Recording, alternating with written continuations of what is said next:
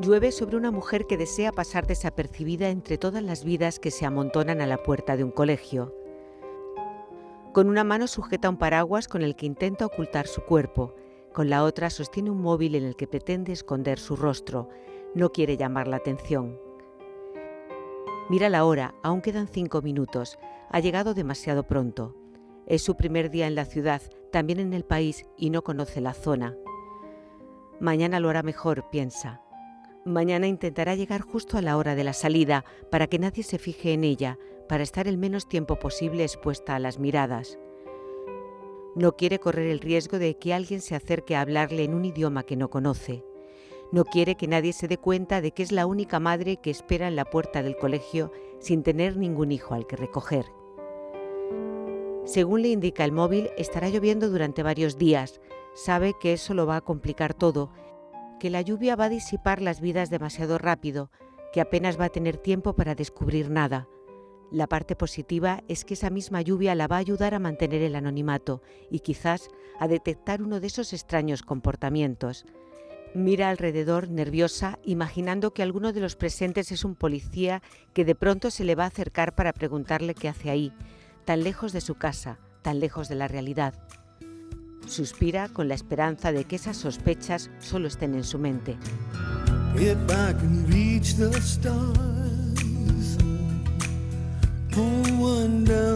Diferente de Eloy Moreno. Voy a presentarles a un escritor que piensa que igual sus libros funcionan muy muy bien porque no tiene una fórmula. Él era un informático que un buen día renunció a un trabajo fijo y de por vida para escribir. Y esa es la historia que queremos contarle hoy a los oyentes. Eloy Moreno, bienvenido. Buenas, un placer. Bueno, mil gracias por estar con nosotros esta tarde y cuéntanos, ¿Cómo te va la vida de aquella decisión que, que tomaste? Bueno, renunciaste a un, a un trabajo fijo sí. y de por vida para escribir.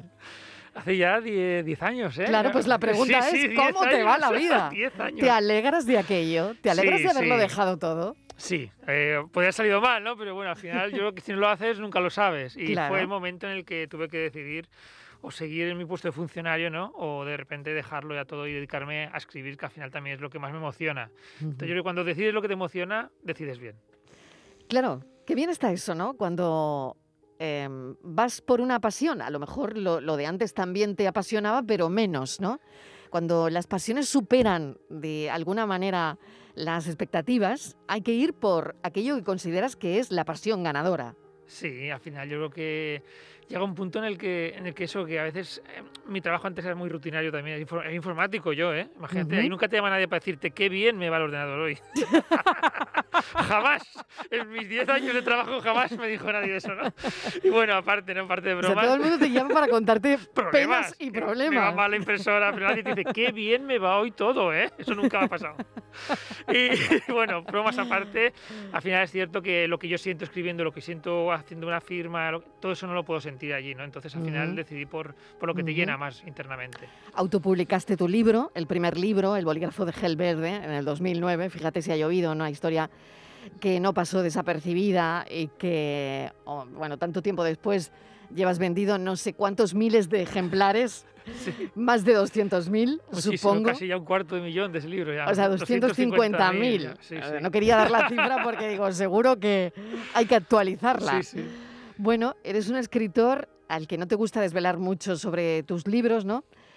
Aquí tenemos una frase en diferente donde a partir de esa frase tenemos que intuir eh, cuando coges el libro y te lo quieres comprar, bueno, pues a partir de la frase es intuir qué puede pasar. La frase es, que me encanta además, no me di cuenta de lo diferente que era hasta que me lo dijeron los demás. Es así. Pero es que al final, eh, que este juego, este, este libro juega mucho con la diferencia y la normalidad, te das cuenta que lo normal es siempre lo que nosotros hacemos. Para nosotros lo normal es lo que nosotros hacemos. O sea, yo digo, yo hago esto y para mí es normal. Ya mejor me dices tú, bueno, es un poco rarito lo que tú haces, ¿no? De normal no tiene nada, hasta que otro no te lo dice, ¿no? Mm. Y al final un poquito eh, este libro trata de, de, personajes que son muy, muy extraños, muy diferentes y que nunca estarían en otra novela, ¿no? Yo creo que estos, nunca me he encontrado estos personajes en otra novela y de alguna forma quise, quise meterlos en esta historia. Y por cierto, aprovecho que me ha encantado como habéis empezado, que es, o sea, se ha puesto los pelos de punta. Y eso que, que lo he escrito yo, eso ya lo, conocía, pero ha sido muy bonito porque ese inicio es muy, muy, no sabes muy qué está impactante. Muy impactante. ¿Qué se siente cuando lo oyes? Pues es mucho más bonito, sobre todo porque yo solo lo escribo, entonces yo siempre lo, leo en mi cabeza, ¿no? Pero de repente cuando lo oyes con otra voz y con la música, que encima es música de la, de la, de la banda sonora del libro, ¿no? Y que encima es eso, es una, una, una, mujer que está en la puerta de un colegio esperando siempre a una niña que no es ni siquiera su hija, ¿no? Y ahí se te queda un poco diciendo, bueno, ¿y qué mm, pasa aquí? ¿Por qué? ¿Por qué? ¿Por qué? ¿Por qué? Porque hemos dejado, yo creo, a los oyentes con muchas ganas de más. ¿eh?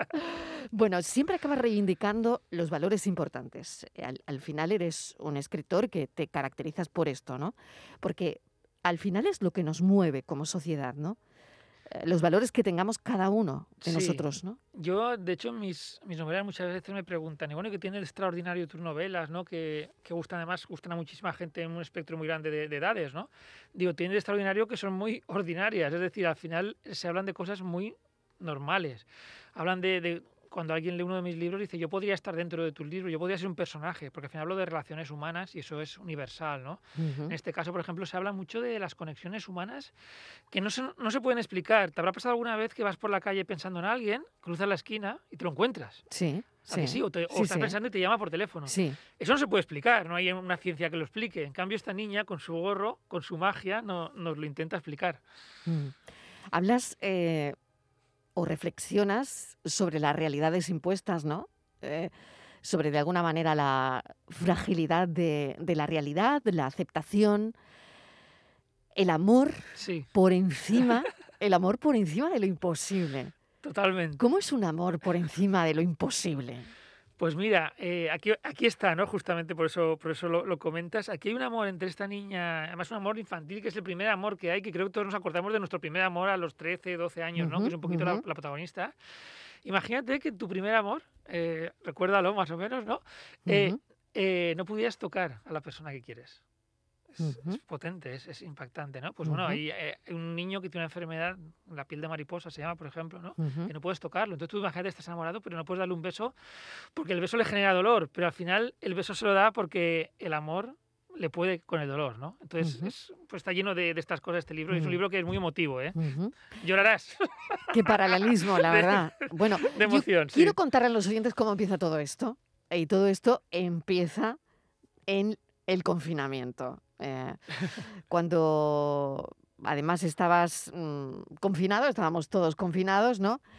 Y decidiste explicar cuentos a través de tus redes sociales a los más pequeños, ¿no? Eh, y te ponías un sombrero de copa alta, como el de Willy Wonka, el personaje que a mí me encanta del Charlie y la fábrica de, chocolate, ¿no? Es, esto es muy Roaldal, ¿no? Sí, sí, totalmente. Claro. Bueno, eh, yo creo que era una manera, de alguna forma, ¿no? De, encontrarte a través con, con, niños, ¿no? En las redes y, y, con tu sombrero de aliviarles ese confinamiento de alguna manera y, ojo, ellos a ti también ahí, me transformé, ¿no? De hecho, eh, para mí también una de mis películas favoritas es Charlie la fábrica de chocolate. Quizás porque se juntan dos de mis grandes admirados, que es Tim Burton y Roald Dahl, en, la misma, en el mismo momento, ¿no? Y, y sí, eh, hubo un momento que me di cuenta, yo tengo una niña pequeña también, en aquel momento mm. tenía ocho añitos, me di cuenta de que los niños también era para ellos una cosa muy extraña, ¿no? Los adultos más o menos lo entendíamos, los niños no. Y entonces me di cuenta que por qué no hacer a las 8 de la noche, todas las noches, durante tres semanas, estuve haciendo un en directo en Instagram, yo contaba un cuento.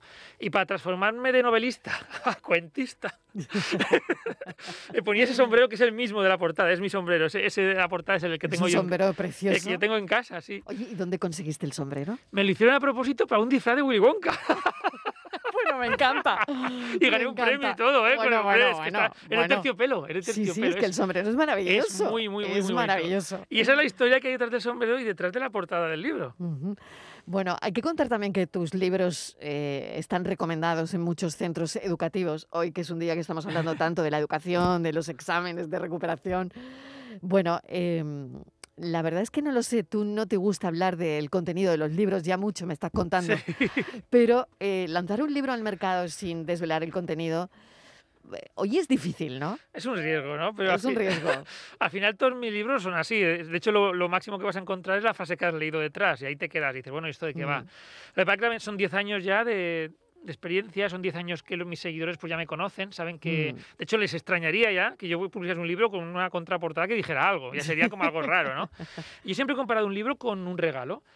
Eh, cuando te hacen un regalo, yo prefiero que esté envuelto, ¿no? las sorpresas que tenemos de abrirlo. Claro, si te lo dan ya abierto, como que pierde un poco la, la, magia. Y creo que con mis historias, como son muy distintas unas entre otras, creo que se perdería la magia si contase algo.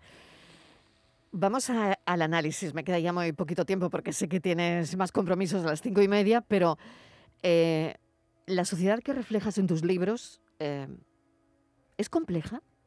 Es una sociedad compleja. Eh, es, una sociedad que viene de una realidad que supera la ficción? Esto te iba a decir yo. Es una sociedad real, pero es la sociedad real que nadie cuenta. Es decir, que todos sabemos, pero nadie quiere decir.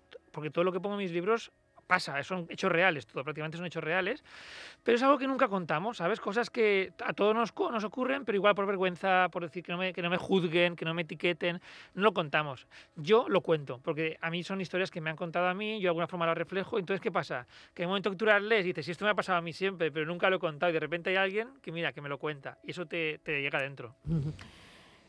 ¿Qué es lo extraordinario para Eloy Moreno?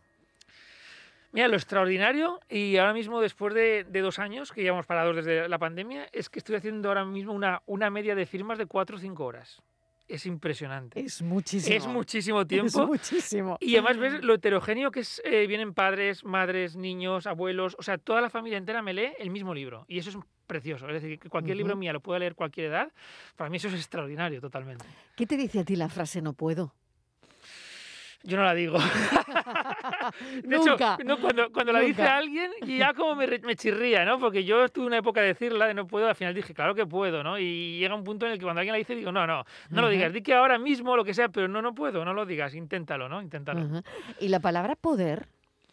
Poder al final es lo que tú quieres hacer. ¿eh? El poder muchas veces nos excusamos en esto no puedo por algo, esto no puedo por lo otro, pero al final si quieres, eh, yo conozco mucha gente que al final cosas que eran imposibles, que no se podían hacer, las han podido hacer.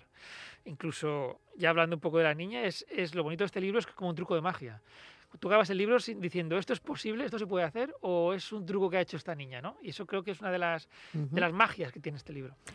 ¿Cuál sería tu magia? ¿Qué, qué sacarías de el sombrero, piensa el día, piensa en el día de hoy, sí. piensa todo lo que tenemos alrededor.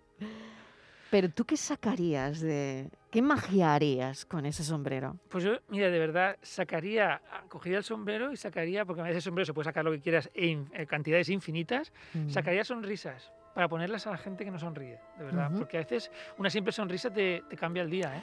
Tenemos un problema con las sonrisas. Yo te estoy sonriendo, pero no me estás viendo. Pero los ojos sí. Ah, bien, bien. Bueno, los ojos sí. Claro, claro. Fíjate, ¿no? Qué momento tan difícil para sacar sonrisas. Sí, pero bueno, yo, eh, se nota, ¿eh? se nota cuando, aunque estemos tú y yo ahora mismo mm. hablando, se nota que los ojos están sonriendo, que también no hace falta siempre sonreír con la, con la boca, con los ojos también se hace. Una palabra para terminar, que me quedan nada, dos minutos. Una palabra que no digas jamás o que hayas ido retirando de tu vocabulario.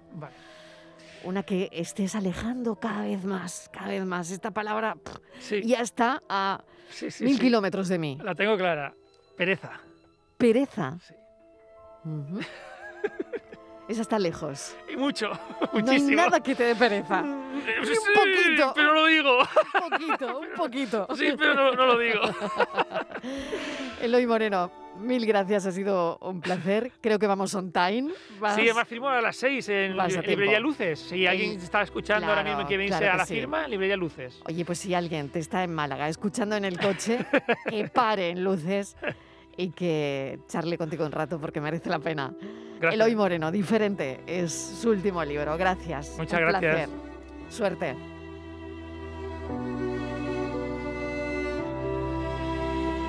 La tarde de Canal Sur Radio. La entrevista.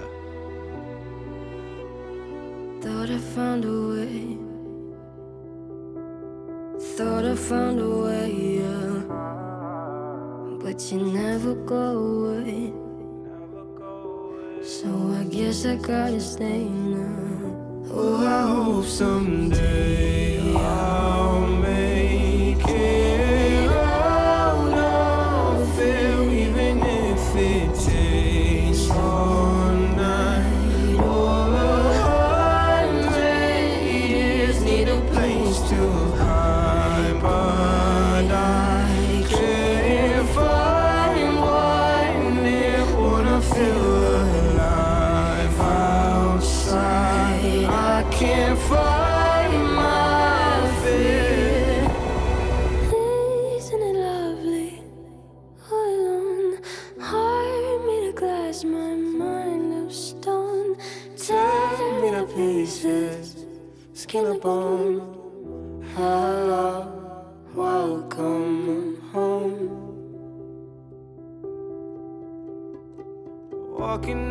time